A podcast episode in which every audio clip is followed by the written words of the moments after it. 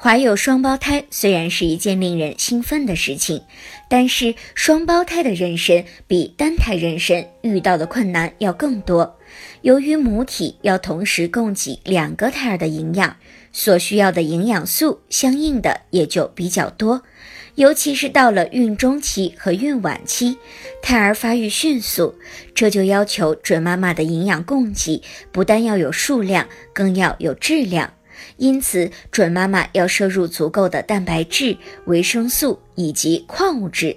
应该注意要多吃些鱼、鸡蛋、牛奶、瘦肉以及豆制品、水果和蔬菜，还要适当的增加粗粮的摄入量。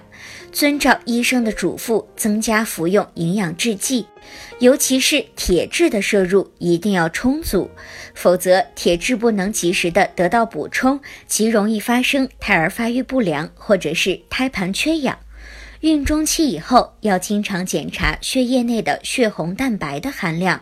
根据情况或者是通过饮食调节，或者是及时的补充铁剂来调整。